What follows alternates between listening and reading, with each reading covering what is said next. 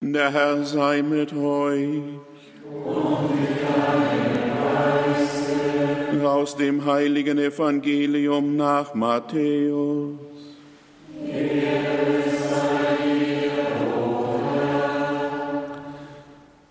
In jener Zeit nahm Jesus Petrus, Jakobus und dessen Bruder Johannes beiseite und führte sie auf einen hohen Berg. Und er wurde vor ihren Augen verwandelt sein Gesicht leuchtete wie die Sonne und seine Kleider wurden blendend weiß wie das Licht. Da erschienen plötzlich vor ihren Augen Mose und Elia und redeten mit Jesus. Und Petrus sagte zu ihm, Herr, es ist gut, dass wir hier sind. Wenn du willst, werde ich hier drei Hütten bauen, eine für dich, eine für Mose und eine für Elia.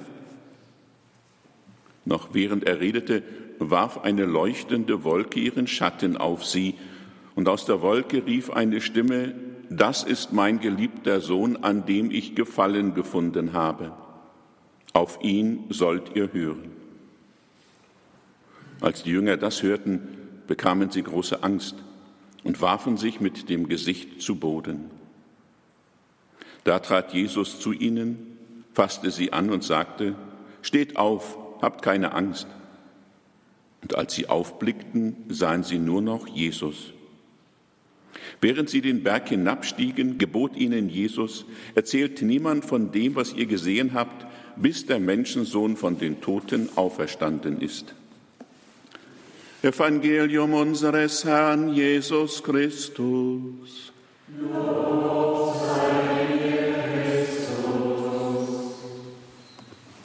Liebe Mitbrüder, liebe Zuhörer von Radio Horeb, liebe Brüder und Schwestern im Herrn, was für ein Evangelium, was für ein Fest, ein einzigartiges Ereignis, das hier berichtet wird, die Verklärung Christi auf dem Berg Tabor.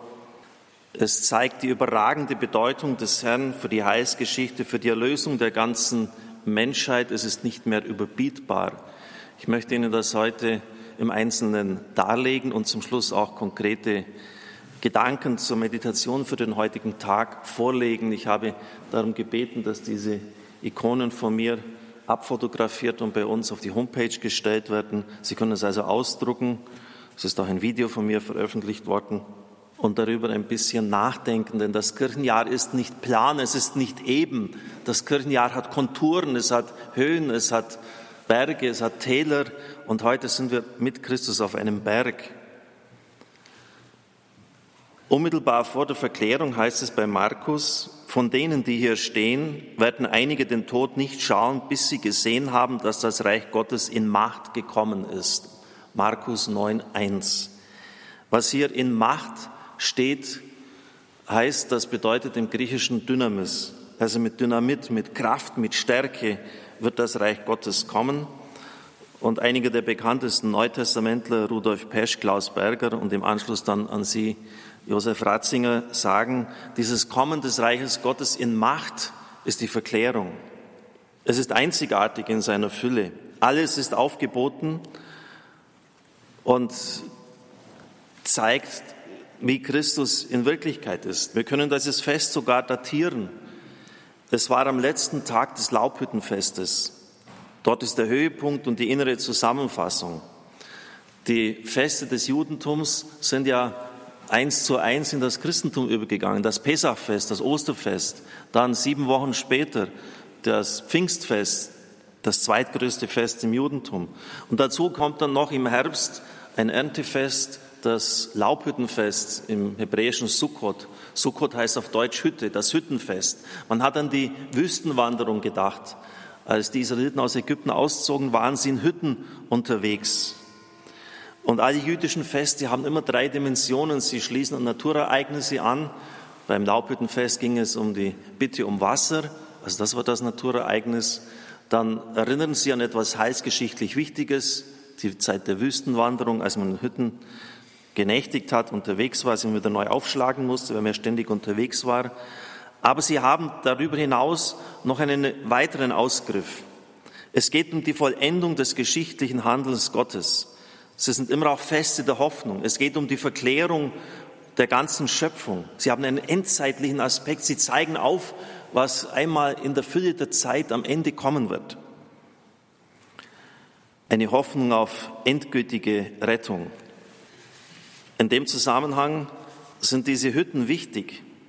Harald Riesenfeld schreibt, die Hütten galten nicht nur als Erinnerung an den göttlichen Schutz in der Wüste, sondern auch, was wichtig ist, als Vorausdarstellung der göttlichen Hütte, der göttlichen Sukkot, in denen die Gerechten der kommenden Weltzeit wohnen würden. So wurde also mit dem charakteristischen spätrüdischen Ritus des Laubhüttenfestes eine ganz bestimmte endzeitliche Bedeutung verbunden, nämlich das Wohnen von uns in den Hütten in der Ewigkeit, also diese endzeitlichen Wohnungen. Das ist hiermit auch mit dem gemeint, wenn die Apostel sagen, Petrus, lasst uns Hütten bauen. Und dazu passend natürlich auch die weise Gewandung des Herrn. Bei Mose hat er auf dem Berg Horeb nur das Gesicht geleuchtet. Bei Christus ist es das Gewand, es ist alles, sein Gesicht, sein, seine Füße, alles leuchtet daneben, seine Hände. Das weiße Gewand bedeutet in der Apokalypse immer den Ausdruck einer himmlischen Wirklichkeit.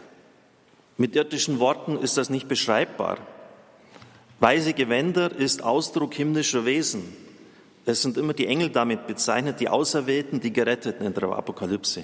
Das heißt, hier haben wir es wirklich mit den endzeitlichen Wohnungen zu tun und auch mit dieser verklärten Leiblichkeit, die uns einmal durch Christus auch alle geschenkt wird. Wir schauen auf das, was einmal beim Finale der Geschichte kommen wird und wo wir hoffen auch in diese Herrlichkeit hineingezogen zu werden. Ein hoher Berg heißt es.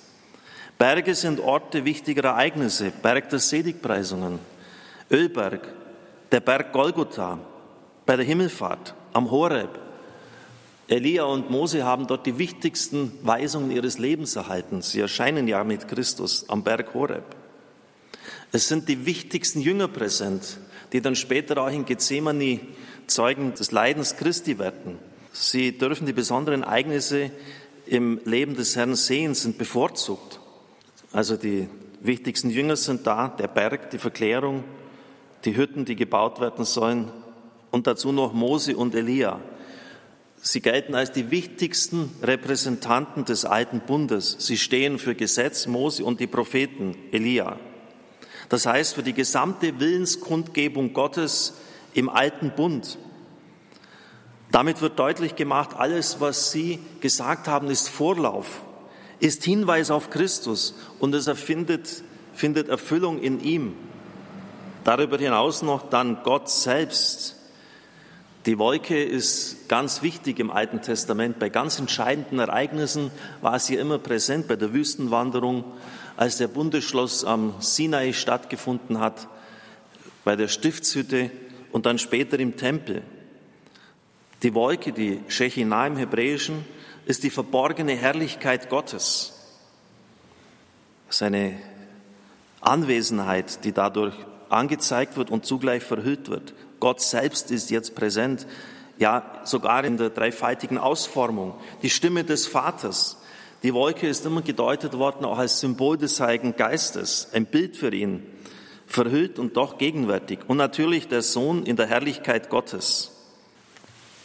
Man kann wirklich sagen, wie dann im großen Glaubensbekenntnis, Licht vom Licht, das ist der Sohn, Licht vom Licht.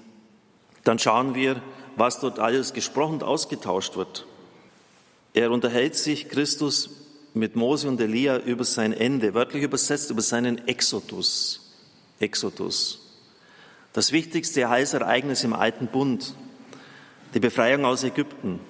Der Gott Israels ist von nun an immer nur der Gott, der Israel aus Ägypten herausgeführt hat. Damals hat er ein Volk gerettet. Nun kommt der neue Exodus. Aber in einer Dimension, die restlos alles in den Schatten stellt, alles sprengt, was bisher da war. Der neue Exodus mit universaler Dimension. Auch wieder ein Weg, und zwar ein Durchgang vom Tod ins Leben.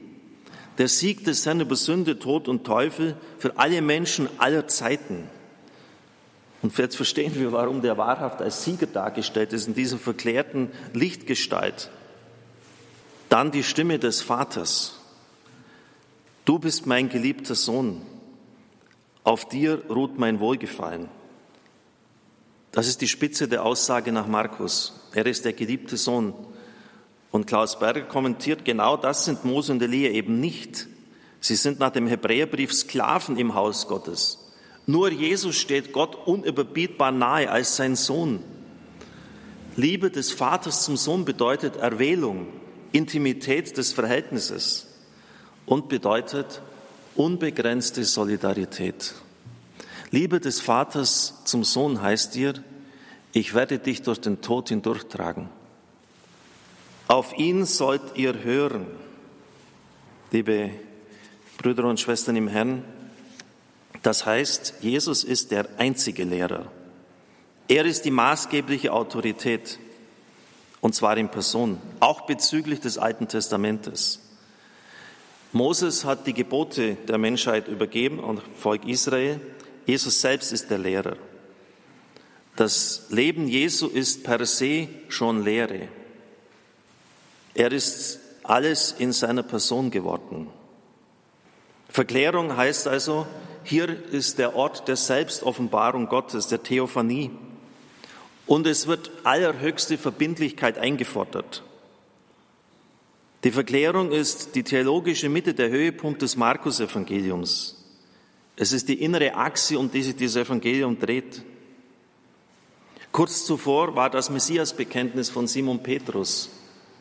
Du bist der Messias, bei Matthäus ergänzt der Sohn des lebendigen Gottes. Auf dieses menschliche Bekenntnis sozusagen von unten, von Petrus, antwortet die Bestätigung des Vaters von oben mit der Verklärung und mit der Botschaft, ja, er ist es. Er ist der Messias, er ist der Sohn des lebendigen Gottes. Nun ist Gott endgültig und für immer in dieser Welt angekommen, und zwar in Jesus Christus. Jesus ist zu dem Ort geworden, an dem man sich für oder gegen Gott entscheiden wird. Aber nicht nur entscheiden wird, Jesus selbst ist der Ort geworden, an dem man sehen kann, wer Gott ist und was er will. Insofern ist der johannäische Satz treffend, wer mich gesehen hat, hat den Vater gesehen.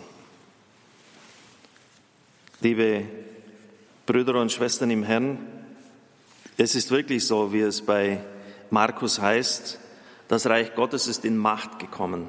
Mehr ist nicht mehr möglich.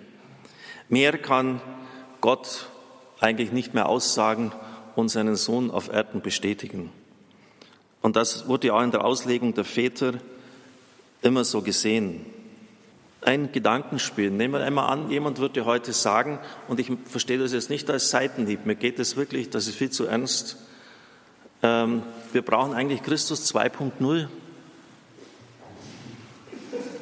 Ja, wenn Sie das jetzt mal überlegen, was ich da alles gesagt habe, was, hier, was das bedeutet, die Verklärung, das ganze Alte Testament, die Dreifaltigkeit ist da, die wichtigsten Apostel sind da. Das ist aus der Computersprache, aus der modernen Technik übernommen Jetzt wird ja Word 10.0 eingeführt zwangsweise, weil für die früheren Versionen kein Support mehr gegeben wird. Und diese Version hat Vorteile. Da gibt es neue Dienste, schnellere Prozessoren, Fehler sind ausgemerzt worden. Ist ja eine Weiterentwicklung. Aber wenn ich jetzt sagen würde, es gibt Christus 2.0, dann heißt es, da gibt es ja auch eine Weiterentwicklung. Und das gibt es eben nicht. Denn dann würde es nicht mehr stimmen, dass die Fülle der Offenbarung in Christus stattgefunden hat. Und man kann heute auch von Würdenträgern der Kirche sogar hören, es geht nicht nur darum, das Evangelium und Christus zu interpretieren auf unsere Zeit, sondern weiterzuentwickeln. Es gibt nichts weiterzuentwickeln. Nichts über Christus hinaus. Das ist die Botschaft des heutigen Tages. Natürlich müssen wir das Evangelium immer wieder neu in die Situation der Zeit hineinsprechen. Das Stichwort des Zweiten Vatikanums ist Aggiornamento. Da steckt das Wort Giorno drin. Tag auf den Stand der Zeit bringen. Die Form der Liturgie etwa, die sich immer wieder auch ändern wird. Die Art der Sakramentenspendung, aber nicht das Sakrament selbst. Eine Lebenshilfesendung in Afrika etwa schaut komplett anders aus als bei uns in Europa, obwohl wir all das gleiche Charisma haben. Also ich muss das immer wieder bedenken, wie ist die Zeit, was ist jetzt wichtig für diese, was muss ich in sie hineinsagen. Das machen wir beim Radio ja ständig, aber die Grundbotschaft wird sich nie ändern. Das heißt, ich muss es immer auf die Zeit hin auslegen, aber ich kann es im eigentlichen Sinn nicht weiterentwickeln, weil alles gesagt worden ist. Karl Rahner, Christus ist das endgültig das letzte Wort des Vaters. Und in diesem Zusammenhang, ich gehe jetzt mal rein formal noch kurz auf Maria 2.0 ein. Da wird ja auch dann insinuiert, einfach durch das 2.0, wir müssen das fortschreiben. Wie sollen Sie denn etwas fortschreiben, was schon perfekt ist? Unbefleckte Empfängnis heißt doch, von Anfang an war das perfekt. Das heißt ja auch, wenn man es wörtlich übersetzt, unverdorbenes Konzept. Und es ist die Lehre der Kirche, dass Maria diese Unverdorbenheit bis zum Ende durchgetragen hat. Natürlich nur mit der Gnade Gottes. Und da ist sie auch wieder da, die Shekinah Gottes. Der Heilige Geist wird dich überschatten. Das ist diese Wolke, die damit gemeint ist. Und damit ist es natürlich auch klar, dass Maria der Tempel des Heiligen Geistes ist. Sie ist der neue Tempel in dem Gott wohnt. Dieses palästinensische Mädchen, kaum 16 Jahre alt, in ihr wohnt der dreifaltige Gott und der ist auch da. Die Kraft des Höchsten wird überschauen, der Vater. Heilige Geist wird über dich kommen, der Geist. Und deshalb wird er das Kind Heilig und Sohn Gottes genannt werden, der Sohn. Und es ist auch das ganze Alte Testament gegenwärtig. Er wurde zu einer Jungfrau gesandt. Der Name der Jungfrau war Maria eindeutige Einspielung auf Jesaja 7. Seht, die Jungfrau wird empfangen, die Exegeten sind sich einig. Deshalb wird er das Kind heilig und Sohn Gottes genannt werden. Du hast ein Kind empfangen, einen Sohn wirst du gebären, wörtlich übernommen, Jesaja 9,6. Und in der neuen Einheitsübersetzung ist auch offensichtlich, dass Nezer Spross mit dem Stadtnamen Nazareth verbunden ist. Jesaja 11. Das heißt, die wichtigsten messianischen Weissagen bei Jesaja sind alle in diesem Text versammelt. Er wird auf dem Thron Davids herrschen, ist ein wörtliches Zitat aus 1 Samuel 7, 2 Samuel 7. Die Davids-Weissagung. Für Gott ist nichts unmöglich. Da ist ein wörtliches Zitat gegeben aus der Verkündigung der drei Engel an Sarah. Da wird dieses gesagt, also Abraham sind präsent. Freue dich, fürchte dich nicht, Maria. Zacharia, Zephania. Seine Herrschaft wird kein Ende haben. Daniel Apokalypse. Es ist alles enthalten in diesem Text. Alles in der Verkündigung. Und da auch nur im Ansatzweise zu denken, ja, das könnte man jetzt eigentlich fortschreiben. Wir brauchen 2.0. Ist, ich gehe jetzt gar nicht mehr auf den Inhalt ein, ob man das Priestertum der Frau haben wollen oder nicht, ist theologisch ein absoluter Versenker theologisch. Wir reden jetzt gar nicht von, wir müssen inhaltlich, werde ich die Antwort noch liefern im Herbst mit Predigten. Aber ist nur einfach mal, einfach das, das zu formulieren, das zu wagen. 2.0. Bei einer Person, wo die Kirche gesagt hat, die war von Anfang an perfekt. Das ist die Lehre von der unbefleckten Empfängnis. Ey, ich finde das für unglaublich, dass man überhaupt das sich zutraut, überhaupt ins Spiel bringt und dann bei einer Ikone der Mutter Gottes noch den Mund mit, mit, mit einem Heftpflaster zuklebt. Für orthodoxe Christen ist das schlichtweg Blasphemie. Verklärung des Herrn. Ich möchte Ihnen zum Schluss noch wirklich Gedanken mitbringen, mitgeben, das heutige Fest auszukosten. Nehmen Sie sich bitte Zeit. Das weiße Gewand. In der Apokalypse heißt es, dass wir das oft beschmutzt haben. Es ist im Blut des Lammes gewaschen. Das ist die Beichte.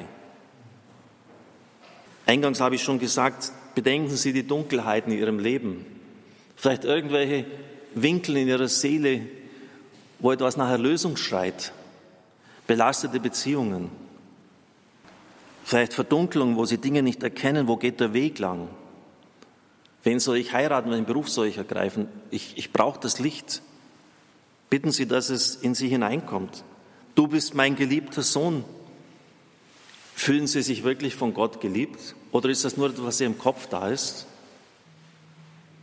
Alle Sünden entspringen aus dem mangelnden Bewusstsein, geliebt zu sein. Wenn ich weiß, ich bin geliebt, dann brauche ich nicht die anderen unterdrücken, damit ich groß rauskomme. Merken Sie sich das, alle Sünden entspringen aus dem mangelnden Bewusstsein, geliebt zu sein.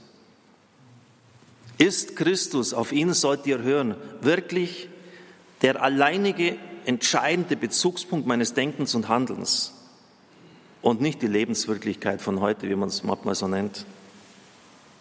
Und schließlich zum Schluss ein fünfter Gedanke, Licht und Schatten. Sie sind perfekt abgestimmt. Die Apostel haben dieses Ereignis nicht richtig verstanden. Sie wollten den Augenblick festhalten. Sie haben nicht verstanden, dass es Stärkung sein sollte, damit sie dann Gethsemane innerlich unbeschadet überstehen. Und das ist, ich kenne das auch so. Ich bin genauso gestrickt da wie Sie. Ich durfte auch manchmal Tabor-Erlebnisse haben und die wollte ich unbedingt festhalten. Aber ich muss die geistlich richtig deuten. Die sind dazu da, dass ich dann den Weg durch die Wüste wieder schaffe. Heute dürfen Sie um so ein Tabor-Ereignis in Ihrem Leben beten. Amen.